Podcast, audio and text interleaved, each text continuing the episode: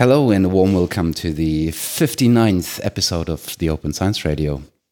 I think it's the 59th, and uh, hopefully uh, by the time you will hear that, it's Open Science, Open Access Week, not Open Science Week. Why is there something, uh, not something that is called Open Science Week? Hmm. It's historical, I guess, right? I mean, right. oh, sorry, uh, I'm maybe here as well. maybe it's time to change. Yeah, yeah. I think this is historical speaking because they started with open access, and now it's open science. Anyway, right. sorry, I, am interrupting you, Matthias. Oh, no, no, no, it's fine. As you can hear, uh, Konrad is uh, uh, with us. Hi, guys. And again, we are not alone because we have two guests. Um, we please uh, warmly welcome uh, virtually Heidi and uh, Joaquin. Hi. Hi, nice to be here.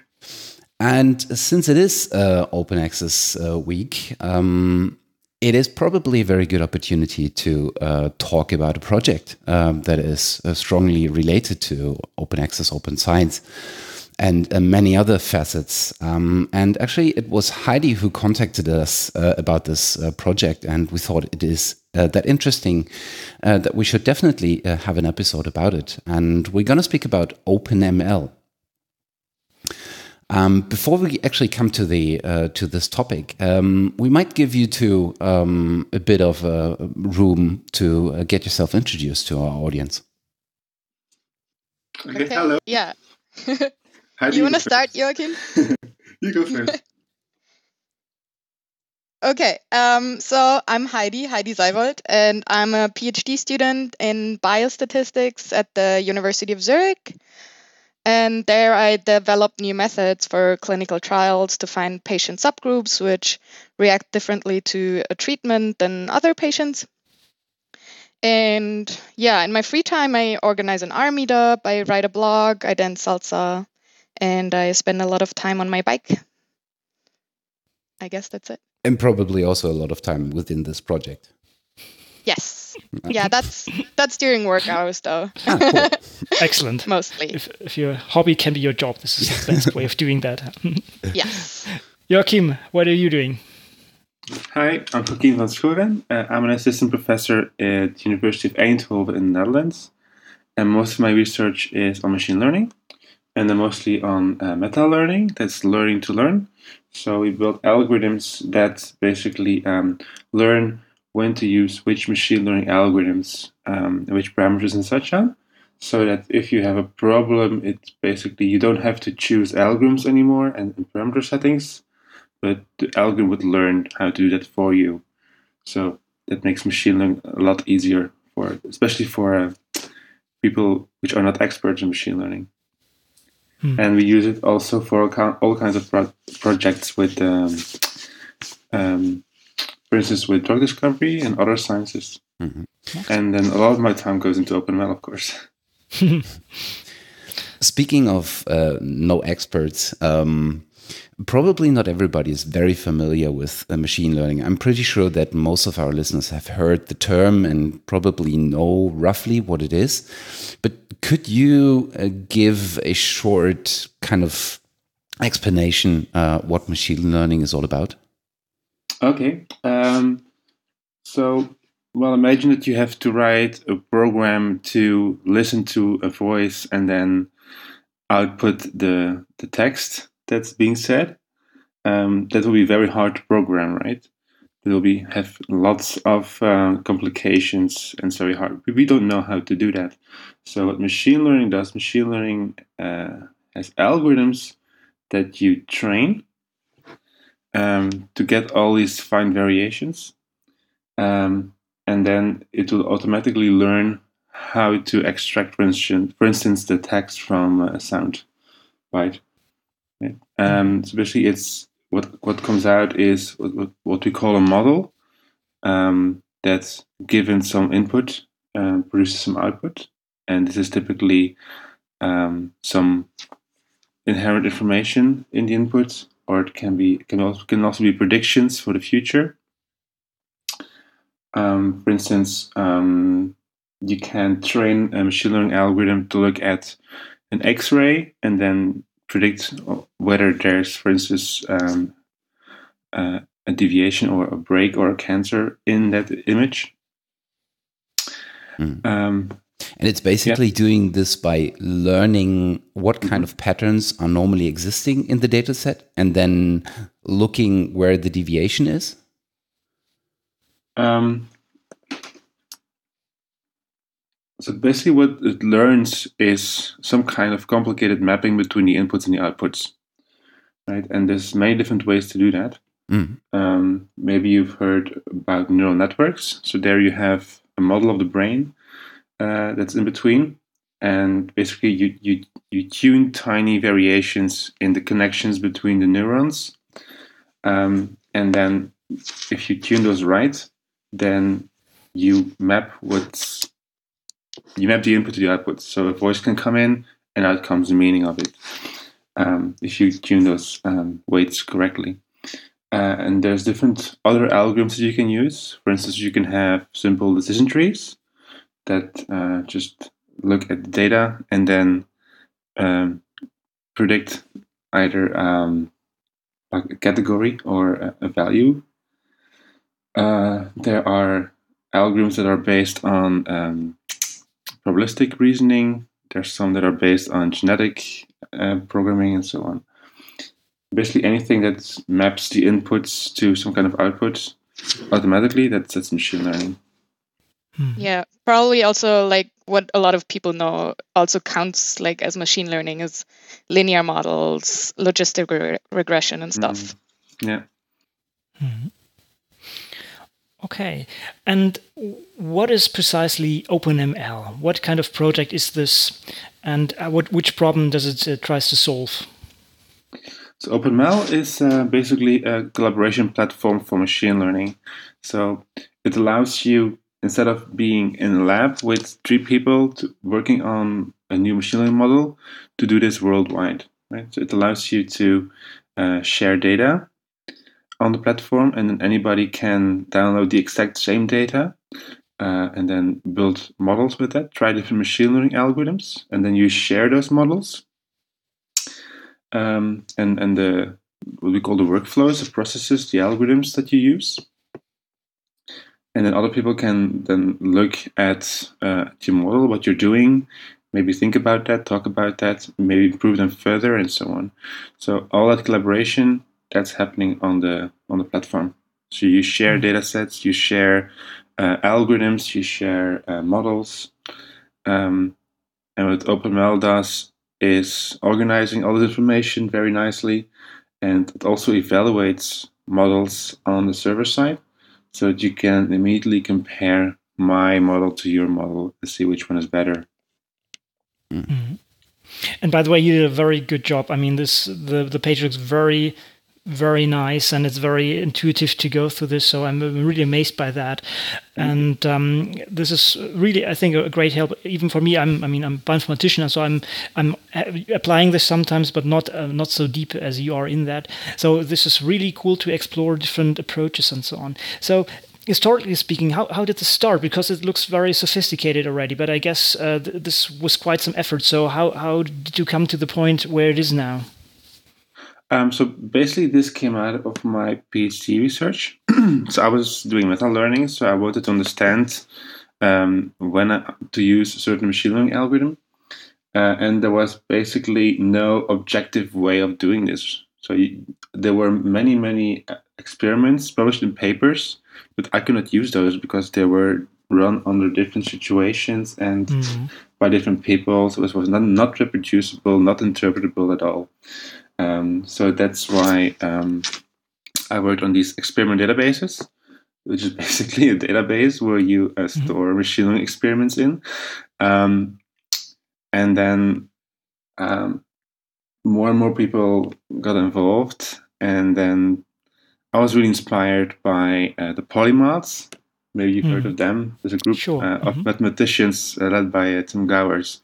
Basically, you take a very hard mathematical problem and then you go online and anybody in the world can help solve that problem and this is basically what i wanted for machine learning as well so mm. some some place where you could ask okay i have this very hard data set i'm trying to maybe fight some kind of cancer uh, but i'm i mean I, I used machine learning for 10 years and i have some ideas about how to do that but maybe somebody else has a better idea right? And that's the whole thing. So with OpenML, you can share the data set and you can share your own models if you want to. And then anybody in the world can download all that information and try to build better models and collaborate with you to build better models. So Mm. basically make the whole process completely open. Um, yeah. And um, how did it start? Well, um, after I did my PhD, um, I I had a little project um, to do this. It was called Massively Collaborative Machine Learning, um, and also got uh, some money from the uh, from the EU uh, to work together with some people on this. Uh, and that's when, for instance, Bernd got involved. Mhm. Um, and yeah, from then on, And- and the wh- project, yeah. No, please go ahead. Mhm. And well, from then on, the project basically branched into different directions. For instance, there are people working on, on the website, people working on R interfaces, on Python interfaces, integrating it into machine learning libraries, uh, building algorithms on top of all that data to uh, automatically help people use machine learning, and so on. Mhm. How many people are in totally involved right now? I think right now really actively involved. Um, so we have hackathons every six months, um, and typically there are about there's a core group I think of, of about uh, 10, 15 people, Mhm. and then a looser a looser group of about I think thirty people uh, that are regularly involved. Yeah. So this is already a very strong, strong project. And um, you started your PhD, or basically, um, I mean, in which year was this um, started? So how how long is this already ongoing? Um, well, so from the early beginnings, um, I did my PhD in 2010. Mhm. OpenML started, um, I think the very first meeting, well, it was called ML Open at the time. Uh, Mhm. um, um, I think that was, I don't know, 2012. Um, and then when we really got the first prototype, that was, I think, 2013. And was the idea of uh, having a single new platform instead of trying to look where for a platform that might already exist, was it due to the fact that you need in the background these algorithms that an, analyze uh, machine learning algorithms? So that extra meta step that other platforms might not offer. Uh, it's not even below that. There is an issue. Um, I mean, we thought a lot about. I mean, people are using, for instance, GitHub a lot, Hmm. right? So you, you can. There are some people who have uh, GitHub repositories where they have their algorithms and their um, their experiments online, and that's great. But uh, I cannot immediately use those results because a lot of uh, metadata, uh, important information, is missing from that because everybody does their experiments differently. So with OpenML, you know, you can see this as as a GitHub with an extra layer on top that has all the meta information about the experiments, um, so that I you basically create um, one big sandpit, one big playing field for um, to compare algorithms. Okay. It's basically was- streamlining. It's basically streamlining everything, right? So basically, that you have uh, it's like a proper repository. You have um, basically an open standard that you apply there, and and making stuff comparable, right? Yeah, so we have we have protocols about how to share um, experiments with the server, so that all the information is there. But as a user, you don't see that because that's all integrated into the tools. Um, but when you do an experiment, so you can you can break open R and, and with four lines of code, you download it there some OpenML, then you build a model, and then you upload it again. Uh, and in the background, it will just attach lots and lots of information um, to that, so that we can um, reproduce the results and compare it to other results. Okay. And uh, I would like to come back to the point you you said. I mean, you have now ten to fifteen people, or even more, uh, if you if you take all the others um, into this. So this is this is a really proper mid-size project already. So how do you do this? How do you manage the people, and how how are people involved in this? I mean, for example, Heidi, wh- when when did you join, and when when did you um, participate in that? What was your path to it? Um, I came in March this year, actually. And um, well, basically was I wrote to uh, an email to Giuseppe, who's a PhD student with uh, Bernd Bischl, and they're both involved in the project as well. And I was asking him which conferences he's going to this year, and mm. then he said, "Yeah, I'm going to this and that, and then I'm going to this OpenML workshop." And then I was like, "What's what's this? Sounds interesting. Tell me more." And then uh, I got really really excited about this, and I thought it's a great idea. And then I asked if I can join, and that's how it hmm. happened. And so, you- and basically, people people are like um, working on on different on different fields within the project. Like we have like people who work on the server side, and for example, uh, Giuseppe Bernd and I, we're uh, involved more in um, integrating um, R into into OpenML. So R is a um, programming language for statistical analysis. So everyone has like their own field that they're involved in. We have people who work on Python or Scala, stuff like this. Mm-hmm. Mm-hmm. But you really organize uh, a lot of um, basically community meetings where you can uh, meet new people and and uh, basically increase the, the user base and, and teach, I guess, how, how this can be used, right? So this is an active active part of this or an important part of, of the community, right? I guess most of the work gets done at the workshop. Yes. Yeah, mm-hmm. I think so. like the, the, the, really big breakthroughs, uh, they happen there. Mm. It's often that you need this kind of uh, dedicated time to really focus, bring people yeah. together at the right yeah. uh, time, and and get get stuff done. Right? Yeah, this is always brilliant. It's kind of in, very intense uh, hackathons that you should do from time to time, but you shouldn't do this all the time because then you um, will have a burnout rather quickly. But I guess this is a, this is really a, a, cool thing. But still, I'm I'm amazed um, that you basically have such a big community. How do you organize that? That do you have a, a mailing list, or do you have a Slack chat, or uh, what, what is your approach of of doing this and and also handle this growing amount of people? Okay. Um, yeah, I think we use the, the usual things. So GitHub is a very big part of it. So all of mm-hmm. our code goes to GitHub, and that's where we, um, yeah, uh, talk about all the issues. So we have mm-hmm. very long issue trackers because every time we think, oh, we, we should talk about that, then it goes on an issue, and then two, two days later somebody looks at that. Um, so yeah, my email is full of GitHub notifications. Um, mm. And then we mm. have, of course, hackathons. Um, every six months, we have um, a, a, Slack chat, uh, you know, mm-hmm. a Slack channel uh, where we talk about things. Um, and then also a lot of email, just um, yeah, discussing how how do you do that, and then oh we can't do it yet, so we have to do this, and, and so on. Um, yeah, um, mm-hmm. We we have a mailing list, so if you want to get involved, there's um, this is just at uh, open open machine learning at gmail.com, uh, googlegroups.com, um, that you can join. Um, and then, well, just I think the, the big thing is to uh, get in contact, just on GitHub or somewhere else. You can also on GitHub you can see links to some open problems we're solving that we need to solve. Mm. Exactly. This would be my next question. So, so how can people contribute? What do you need? What is basically where are some gaps to be filled? Is is there need of, of a specialized group of people, or how, how can people who, who find this now very interested interesting can can join and um, and, and help the project?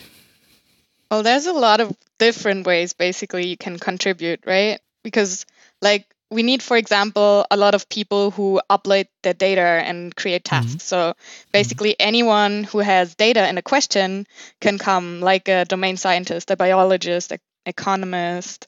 It could be a tech company or a nonprofit organization. Anyone who has data basically can get involved and um, and upload the data. Then um, we have we need people who solve the tasks and, and share their code. So the the data analyst basically. Mm. Then um, there's the al- algorithm developers who who might want to benchmark their new algorithm on um, on diverse data sets and um, compare compare the results of their algorithm to existing algorithms that you can do as well. And um, that's really interesting and helpful for others as well. And then like um, if you want to contribute like to the to the code base, then you can just go on GitHub, um, make um, a pull request and, and add new new features, for example, or or if you see okay there's some something missing but i but i can't change it myself then you can just write open an issue on github.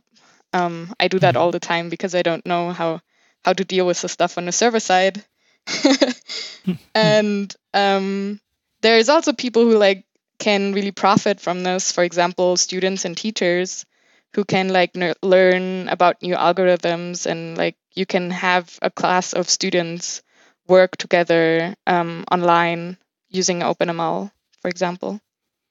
Hmm.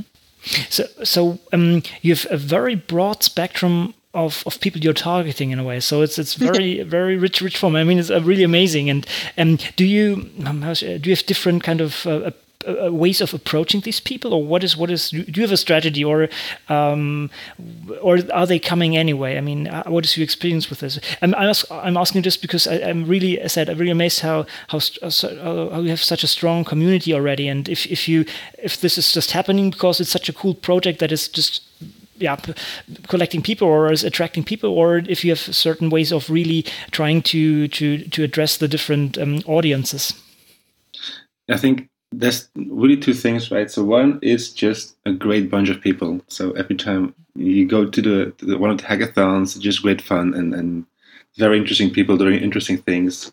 Uh, and that's that's I think the, the major draw of many people because it's just a very nice community to, to talk with. Mm.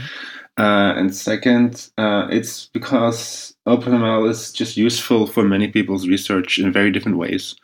I mean, for, for me, I use it a lot for, for meta learning research.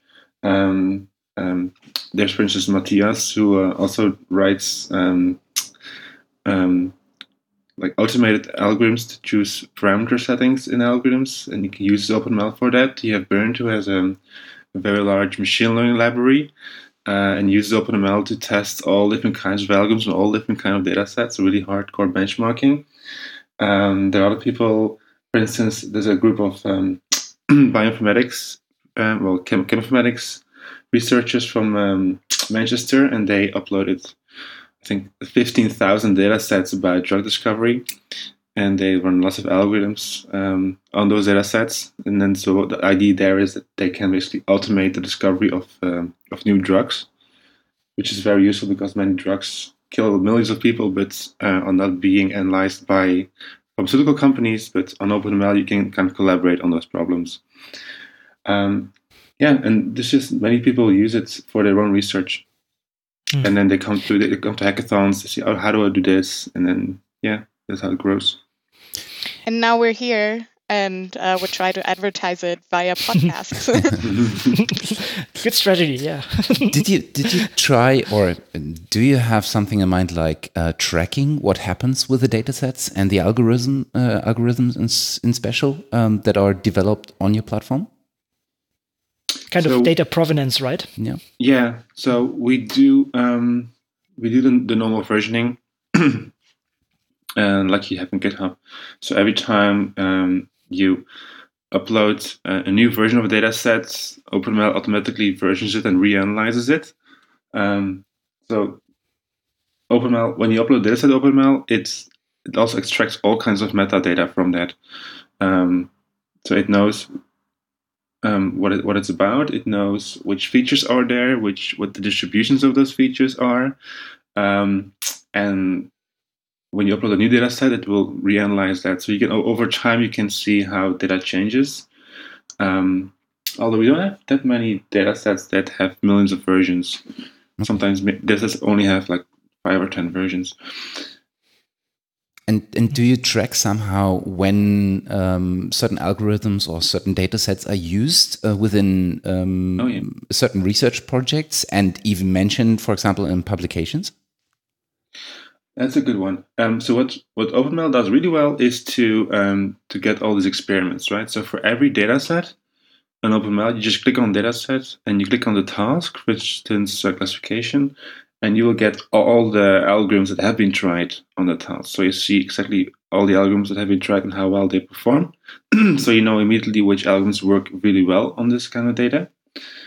Um, and then um, what we're doing right now actually is to first of all link the algorithms to GitHub repositories and, and, and pages where you can find the data sets.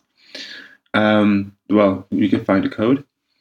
Um, and another thing that's on that's on our agenda is to link it to publications, but we're not not there yet. Right now, you can only uh, add uh, a reference in the wiki. So every algorithm, every dataset has a wiki that anybody can edit. So you can add more information uh, there, but we don't automatically um, create um, DOIs and so on. Okay. I mean, if you if you store datasets or algorithms on GitHub, I think you can you could even use GitHub's DOI uh, mm-hmm. function to assign oh, DOIs yeah. to these yeah, yeah, datasets. Definitely, yeah, mm. yeah. That or we can we can uh, create um, uh, interactions with, um, for instance, Figshare. Right. If you did it on Figshare, you should just be able to put a link in there because OpenML is just interfacing, right? So um, you don't need to upload the dataset to OpenML you can just say my dataset is there on Figshare. It will it will then download it to analyze it, but the data just always points to the Figshare.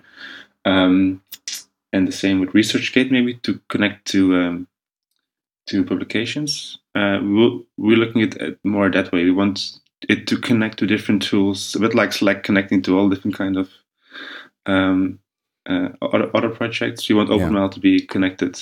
We don't want to reinvent what yeah. already exists. We just want to connect the machine experiments to what what's out there. Yeah, and I mean, it probably would also be promising for uh, contributors that, for example, uh, develop algorithms uh, for OpenML uh, for certain tasks to um, have these recognized within their Altmetrics uh, score, for example, as a contribution. Yeah. Uh, yeah. So what, what we also do is Altmetrics so, um, so alternative metrics. So, uh, you, when you upload your data, your um, your algorithm in this case, or your data set, um, and somebody reuses it, it downloads. Uh, he or she downloads something or reuses it in an experiment. OpenML automatically tracks that, so you can see how many downloads, you can see how many experiments have been run using your code, um, and so on. So we, we do track all that, and we have GitHub like um, like heat maps to see how active everybody is. Um, yeah, so we were also working in that direction. Cool. Yeah, this is really great to to motivate people really to generate useful data set and data sets and uh, appreciate this by basically um, ranking them due to that. I think you have this whole um, gamification point somewhere, right? In, uh, included in it's. I think I saw this on your website. Uh, mm-hmm. It's it's really cool. By the way, what is your uh, strategy regarding licenses? Do you have one license for all the data sets, or do you require that they bring with a, come with a certain data set? And how about the code? What is what is your approach regarding that? Okay, so um, basically. From, from our side, our code is all what is it? Sorry, uh, I think it's Apache license, so it's all open source. Mm-hmm. Um, and yeah, and all the data that we generate, all the metadata, that's um, that's just I think it's CC CC CC zero, I think mm. CC by. Um, and that's it. And all the other stuff, all the stuff that people contribute, they can choose their own licenses. Okay. Um, mm-hmm. The only thing is that if you, um, yeah, yeah, you can just you, when you upload data set, there is a box where you can choose a license that you want to use. Um, but the dataset must be accessible because OpenML will mm-hmm. try to download the dataset. If it can't do that, uh, mm-hmm. then it, there will just be a big warning there, like, okay, there's a dataset you register, but I, I don't know what it is because I haven't been able to download it. Mm-hmm. Okay, yeah, this is I guess makes a, a good good choice. And um, so, how many active people are on the platform. I think several thousands, if I saw this, or 1,000, whatever, right? I mean, this is really, um, it's attracting a lot of uh, users already. Um, do you have statistics where they're coming from? So how many of this really are and, and how, where they come from? And maybe the distribution, the different scientific fields. they can they come from all over the world. Uh, really, um, I think the only place that we don't have people from is Greenland, but. Um, yeah, it's, it's, some people from Greenland listening. Just register, please. No, um, they come from all over the place. Um, uh, a lot of people are uh, in Europe and the US. I think that's most of our user base. Um, how many are there? Um, so we have about 1,500 registered people. So why do you you register? Because um, that allows you to download more data sets mm-hmm. and also allows you to interact with people more easily.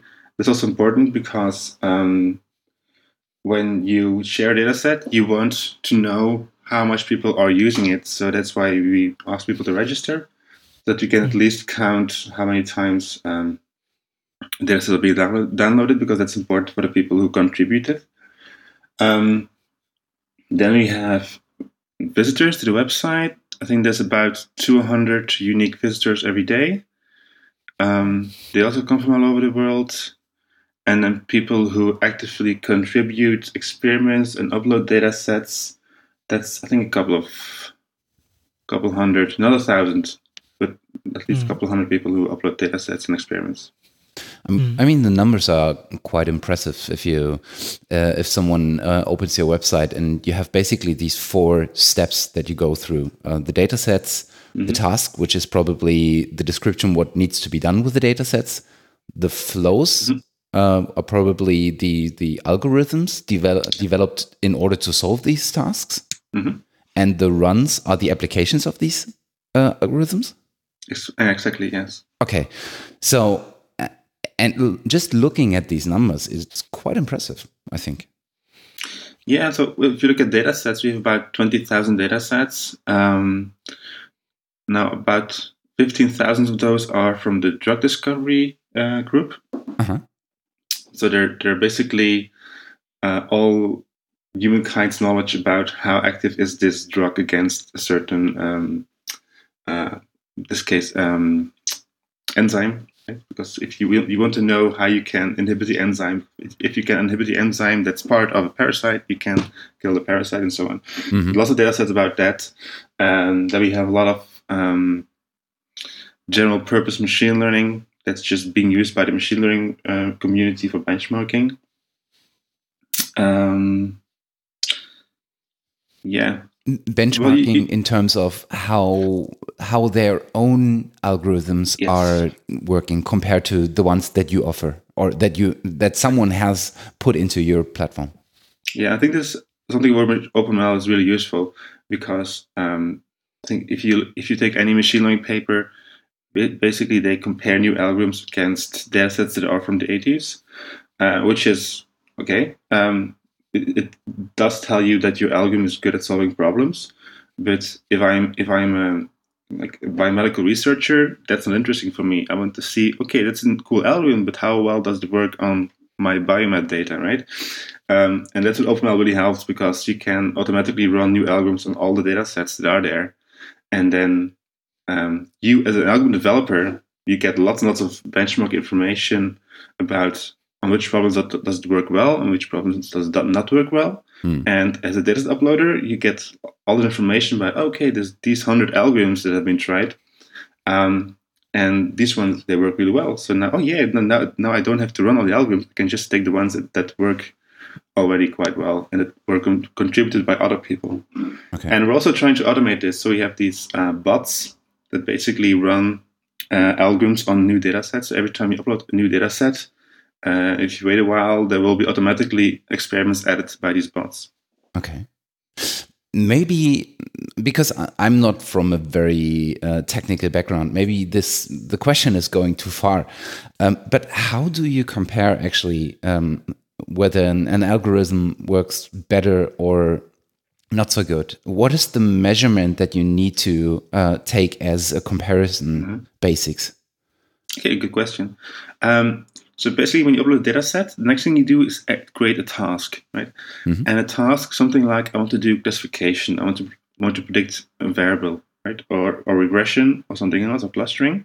Mm-hmm. Um, and then there's a protocol, and if you use uh, a machine learning tool like Weka or R or Python, scikit-learn, um, what what happens in the background is it downloads data sets and it downloads actually trained test splits of those data sets. Then it builds models on the training sets and then tests them on the test sets. And then it sends the predictions to the server. And then the server uh, matches the predictions to the actual values. And then it creates all kinds of, uh, well, it computes over 30 different metrics. So you can just choose afterwards which ones you're really interested in. Mm-hmm. Uh, simple ones are just like accuracy, like how, what's the percentage of data points that you predict correctly, or it can be very complex ones like um, AUC. That's the um, yeah yeah the, the receiver operator characteristic curve. Um, it computes all these metrics and different fields they use different metrics so you can basically reuse the information from different fields. So if you're a machine learner maybe you're interested in auc so you just compare algorithms on auc um, if you are biomedical researchers maybe you want something like the matthews correlation coefficient or something else and you can just choose that. So openml computes all the metrics simultaneously so the user can decide how to interpret the data by the way, as you as you have now this beautiful um, website that is basically standardizing all the um, let's say evaluation of, the, of of different algorithms. Have you talked to journals or let's say other parts of the community to use OpenML as basically um, a requirement or have this as a requirement when publishing, for example, new algorithms. Something like, uh, well, I said I'm coming from from uh, bioinformatics, and if we have a certain study, let's say about uh, transcriptomic data, mm-hmm. we really require to upload this stuff, for example, to NCBI Geo or or Array Express. So basically we have repositories that are well established in, in the community and that uh, is, it's basically good practice to put the data there or well we more and more get in the in the field also the, the requirements to put this put the code online to github or somewhere else. But as you have here very um, dedicated and, and clearly standardized platform it would be really ideal to to make this a requirement. So are you in discussion or are you talking to to different stakeholders in, in, in the community to to make this um, uh, such a requirement um, not not really so this is something that's I think we want to do in the, in the near future. So if you're if you are a, journal editor listening, uh, please contact us. It's, it's uh, I think we're very interested in, in, having that conversation. What you do see is that this happens organically. So some some uh, conferences like ECML PKDD, that's the main machine learning conference in Europe. Um, they on their website they list they say that if you upload um, so if you upload, if you submit a new paper they ask mm-hmm. you to upload the data also to OpenML or to um, any similar, well, any other data site, uh, data uh, mm-hmm. uh, repository.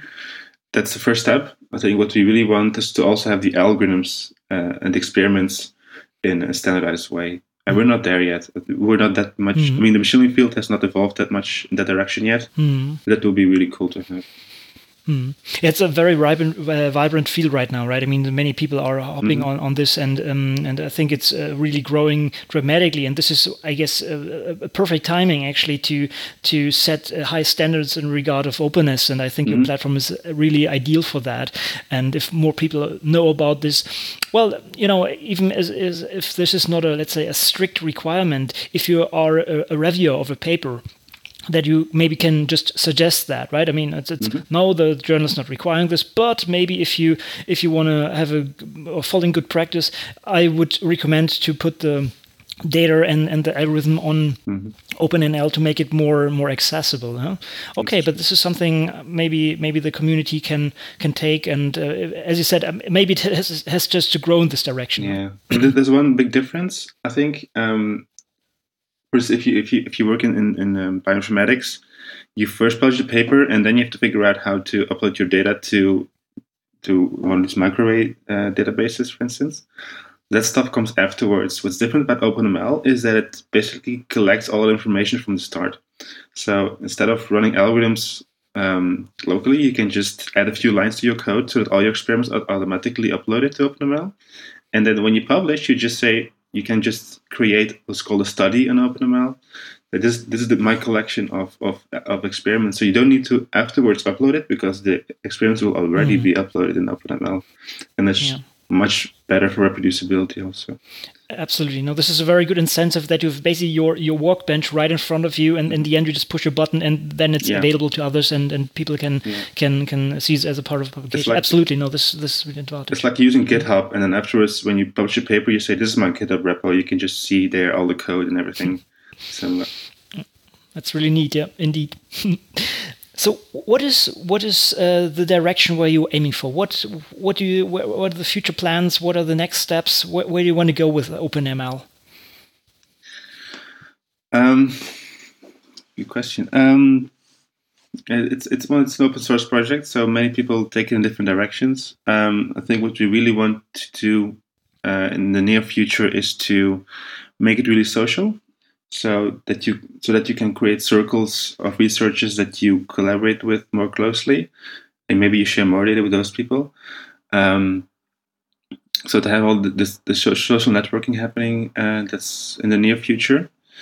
Um, other things that we're working towards are more openness. For instance we're working on um, linked open data formats. So all information becomes mm-hmm. available as linked open data.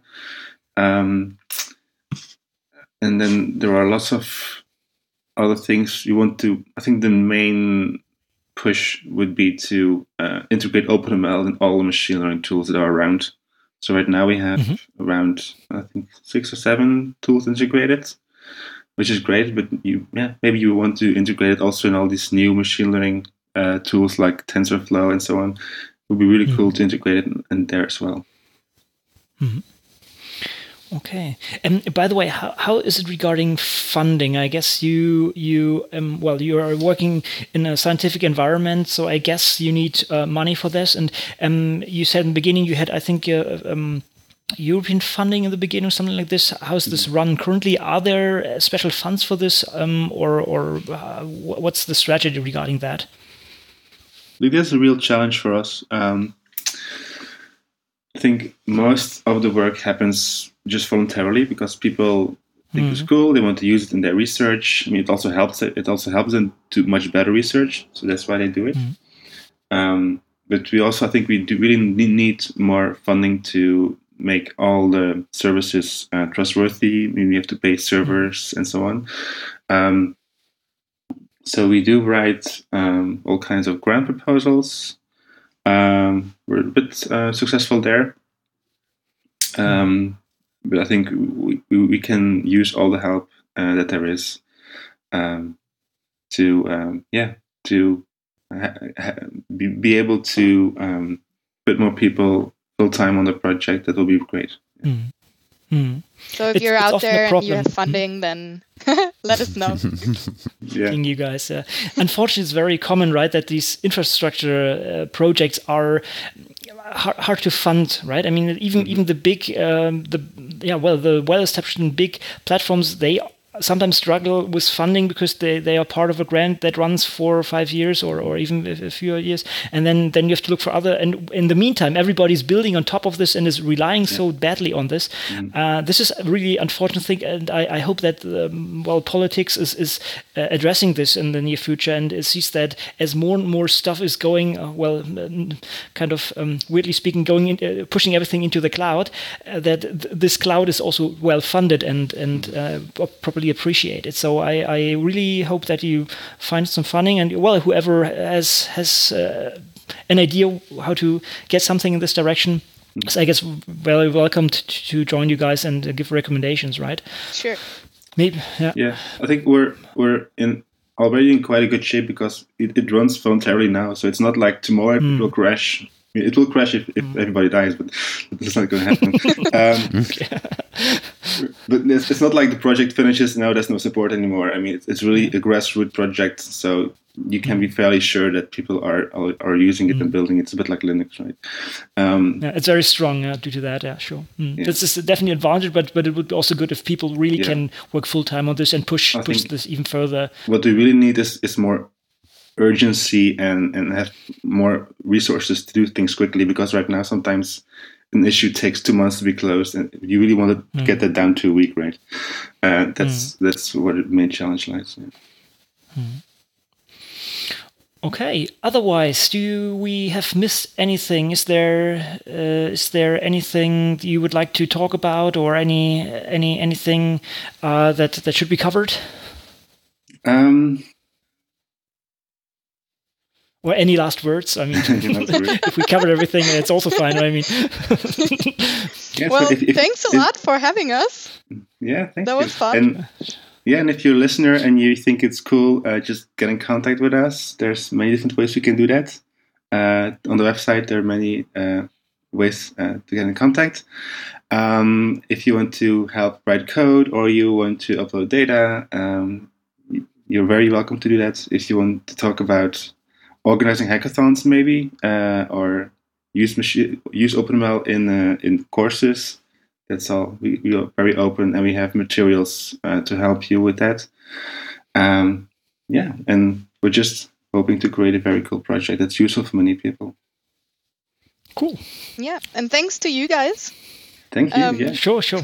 Yeah, you're welcome. Pleasure, fun pleasure. to like uh, get to talk to you in person. I listen to you all the time, and it's like uh, meeting my superstars.